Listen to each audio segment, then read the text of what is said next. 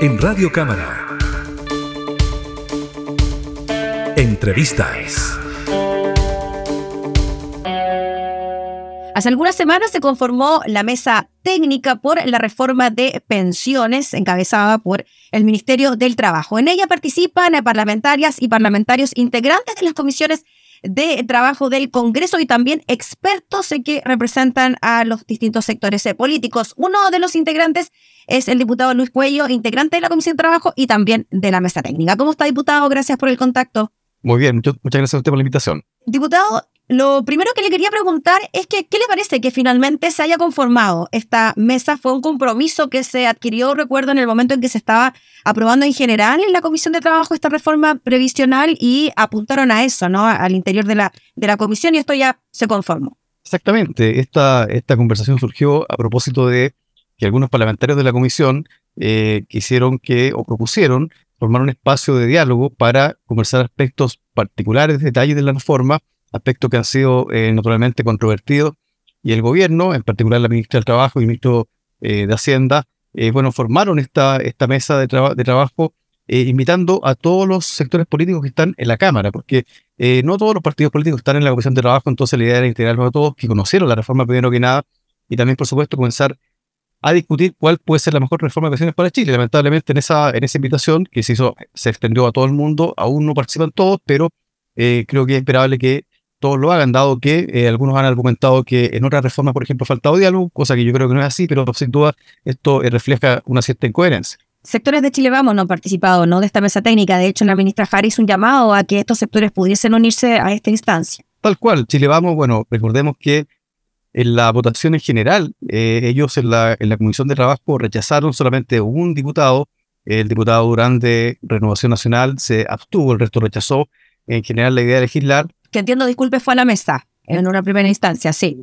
Sí, él, mm. asistió a la, mesa. Eh, bueno, no asistió eh, como un representante de su bancada, pero sí, al menos ha tenido la voluntad de poder conversar. O sea, creo que se da cuenta que esta es una reforma importante para los chilenos y chilenas, y por lo tanto, marginarse creo que es una muy mala señal. Y por lo demás, eh, lo que ha dicho Chile Vamos hasta ahora es que ellos están elaborando una propuesta alternativa a la reforma de las pensiones, sin embargo, ya han pasado varias semanas donde esta propuesta no asoma. Hasta ahora solamente hemos escuchado algunas ideas eh, vagas que nos retrotraen al año 80. Son ideas que la verdad es que son las mismas que hicieron fracasar el sistema de pensiones por lo tanto, mientras no veamos algo, con, algo concreto sobre lo cual debatir, creo que eh, este debate va a seguir avanzando. Yo creo que en esta mesa ya se están eh, debatiendo aspectos que son bastante importantes por lo tanto creo yo que Chile Vamos está quedando bajo la mesa.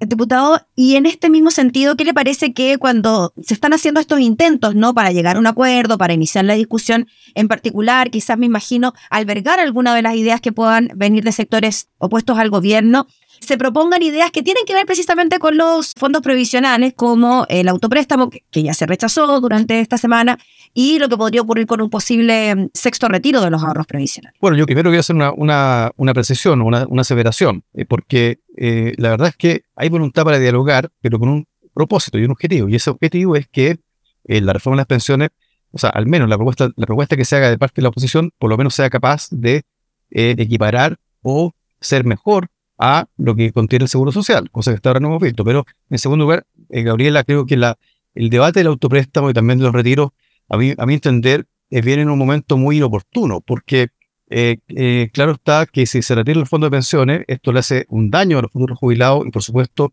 de alguna forma impide poder avanzar, a mi juicio, en una suerte de boicot a la reforma de las pensiones, porque naturalmente esto significa muchos miles de millones de dólares que saldrían de los fondos de los jubilados, de los futuros jubilados, y eso naturalmente que pondría en cuestión la sustentabilidad de, los fondos y por supuesto las futuras jubilaciones.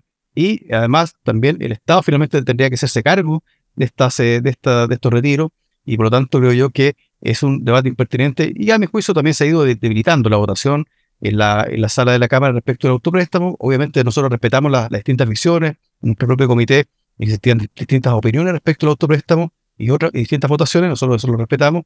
Sin embargo, en mi opinión, eh, creo yo que eh, lo que podemos anticipar es que el, el retiro de, de, fondos de pensiones ha ido debilitando como idea y además viene en un momento muy distinto al cual se planteó en un primer momento. O sea, recordemos que el primer retiro se realizó en un contexto de pandemia, donde había confinamiento, donde había una alta tasa de desempleo, hoy día estamos en otra condición económica y además estamos en un momento, en un momento en que la inflación está, se está conteniendo. El último dato del IPC fue de un 0,3% mensual, lo que significa que es una buena noticia, o sea, estamos, estamos avanzando en, contener la inflación y por lo tanto eh, puede ser riesgoso que se apruebe un retiro porque eh, naturalmente tiene un efecto en la calidad de vida y en el alza del costo de la vida, y sobre todo de la canasta de alimentos para las familias más vulnerables de Chile. Diputado Cuello, volviendo al tema de la reforma a las pensiones, ¿dónde cree usted que pueden seguir existiendo esos temas que generen controversia para llegar a un acuerdo y que finalmente sea aprobada la reforma del gobierno? ¿Dónde cree usted que están estos puntos críticos? Bueno, uno de los aspectos que se ha debatido es eh, cómo asegurar la independencia y la autonomía de los órganos públicos que se están creando. Acá se está creando un inversor público y también una figura de administración. Eh, yo creo que eh, la independencia está salvaguardada en la reforma, sin embargo creo yo que hay que tener disposición para escuchar eh, cuáles son las, las, mejoras que se pueden proponer, proponer al respecto. otro aspecto que creo yo que hay que discutir también tiene que ver con las, la renta vitalicia. Esta reforma elimina el retiro programado y solamente deja subsistente la renta vitalicia. A mi juicio, eso hay que revisarlo. ¿Y por qué? Porque creo que es pertinente tener una alternativa pública la renta vitalicia. La renta vitalicia son administradas por las compañías de seguro y en consecuencia para que esto tenga una coherencia, una armonía como reforma, para que sea integral, creo yo que debe existir una alternativa pública que en definitiva permita algo eh, distinto a la renta vitalicia que sea administrada por un privado. Y finalmente, por supuesto, el debate eh, más de fondo acá, o, el debate central, el nudo crítico está en el 6% en el seguro social. Y como decía hace un momento, eh, acá lo central tiene que ver con que el 6% de la forma como se distribuya eh, tiene que cumplir con los pedidos de elevar las pensiones actuales y también las futuras, y en un tiempo, en un tiempo inmediato, porque la verdad es que aquellos que proponen que el 6% vaya únicamente a ahorro individual, y eso significa que las pensiones van a mejorar en 40 años más, y también significa dejar de lado a los 2,8 millones de jubilados actuales, y en consecuencia creo yo que no es una, una medida que apunte a la raíz del tema, más bien significa eh, consolidar o, o, ratificar, cambiarle de nombre a una, a una lógica que es una lógica de negocio financiero más que de sistema de seguridad social. Diputado, partiendo desde la base de que lo que se pretende aquí es mejorar en las pensiones, ojalá mejorarlas ahora mismo. ¿Qué le parece que la reforma tributaria que contenía recursos para la pensión garantizada universal se haya rechazado en su idea de legislar y que ahora estemos con una serie de diálogos tributarios para poder de alguna manera reflotar esta reforma. Están relacionadas de alguna manera igual la tributaria con la de pensiones, se necesitan recursos para mejorar, por ejemplo, la PGU. Así es, Gabriela, está íntimamente vinculado. Eh, yo acá advierto una, una tremenda incoherencia por parte de Chile Vamos. Eh, en la Comisión de Trabajo debatimos varios meses en general la reforma previsional y el primer planteamiento que llegó desde Chile Vamos fue hay que separar la discusión del aumento de la PGU, de la pensión garantizada universal, hay que separarla de los temas de la industria, de la AFP, del seguro social. Entonces, ellos estaban de acuerdo, y lo dijeron muchas veces, estaban de acuerdo con aumentar la pensión garantizada universal a 250 mil pesos, incluso más. Y plantearon que era necesario extender la PGU a las mujeres a los 60 años. ¿ya? Presentaron incluso una indicación en la sala, que era inadmisible, pero la presentaron. Entonces, dieron un discurso, eh, eh, digamos, muy, muy favorable a aumentar la PGU. Sin embargo, cuando llegó el momento de eh, aprobar los recursos para eh, ese aumento, lo rechazaron. Entonces, realmente no se entiende y todos esos discursos eh, previos quedan en cuestión. creo que la, derecha queda con un serio problema de credibilidad y eso le está costando. Yo me he reunido con muchas organizaciones acá del territorio, en Valparaíso, Viña del Mar, y la verdad es que existe malestar respecto de lo que ocurrió en el Congreso porque mucha gente está esperando este aumento. O sea, el aumento significa mejorar la calidad de vida de forma inmediata. Sin embargo, eso se negó. Sí, y por lo mismo, diputado, ¿cómo cree usted que puede darse la discusión de esta reforma considerando la urgencia que tenemos en materia de pensiones, tanto para la PGU como para mejorar las pensiones futuras y finalmente determinar el sistema que nos va a regir? Porque hay desconformidad con el actual, pero tampoco hay consenso sobre el que se quiere crear de alguna manera. Bueno, tenemos que construir una mayoría para un nuevo sistema. Eh, eh, creo yo que eh, al menos hay consenso respecto de, del fracaso del sistema actual. O sea, los números hablan por sí solos. tenemos unas pensiones autofinanciadas que entrega la AFP que apenas alcanzan en la mediana, o sea, el 50% de las pensiones autofinanciadas llegan apenas a los 64 mil pesos, y en el caso de las mujeres a 32 mil pesos. Es decir, nadie vive con eso, y por eso que el Estado ha tenido que recurrir a la, a la pensión básica solidaria en primer lugar y luego a la pensión garantizada universal. Entonces creo yo que eh, hay, hay que avanzar en terminar con la AFP, eh, por supuesto en crear un seguro social, o sea, introducir solidaridad el sistema y por supuesto también eh, tener libertad de elección. Aquí, aquí me, refiero con esto, una de las grandes críticas que se hace a esta reforma previsional es que, según dice la oposición, no hay libertad de elección. Y la verdad es que hoy día no hay libertad de elección porque la gente está obligada, forzada a afiliarse a una AFP y no tiene una alternativa pública. Entonces creo yo que esto añade ese, componente. Yo creo que en definitiva esto tiene, tiene que avanzar.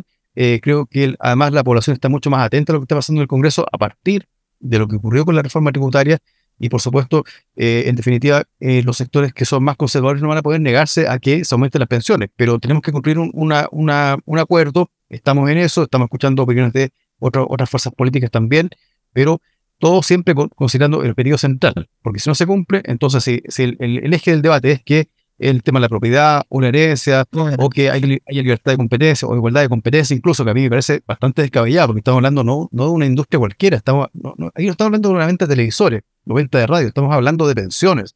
Entonces plantear que aquí se requiere igualdad de competencia, o sea que ellos quieren guardar el negocio de los privados, creo que ese no es el objetivo, y el objetivo son las personas que han sufrido años y años y ha sido castigado duramente por un sistema de pensiones que es profundamente inhumano. Diputado Cuello, finalmente, en cuanto a la mesa técnica, el trabajo propiamente tal, ¿cuánto durará? ¿Y eso será previo a la tramitación de la reforma en particular al interior de la comisión de trabajo? Sí, el plazo que se acordó en la primera sesión de la, mesa técnica fue de un mes para llegar a algunos, algunos acuerdos y por lo tanto, en paralelo, eh, nosotros tenemos que seguir discutiendo en la comisión de trabajo eh, este en particular, la reforma de las pensiones, pero ojalá que esta mesa técnica tenga, tenga buen puerto, que vamos a sacar de ahí eh, eh, algunas definiciones que creo que permiten construir una mayoría. Yo creo que acá no podemos darnos el lujo de no legislar sobre el sistema de pensiones porque estamos justamente en una crisis para los jubilados y ya ha quedado un poco debilitada por, por, la falta de financiamiento de la PGU, pero hay otros desafíos como son el fin de la FP y por supuesto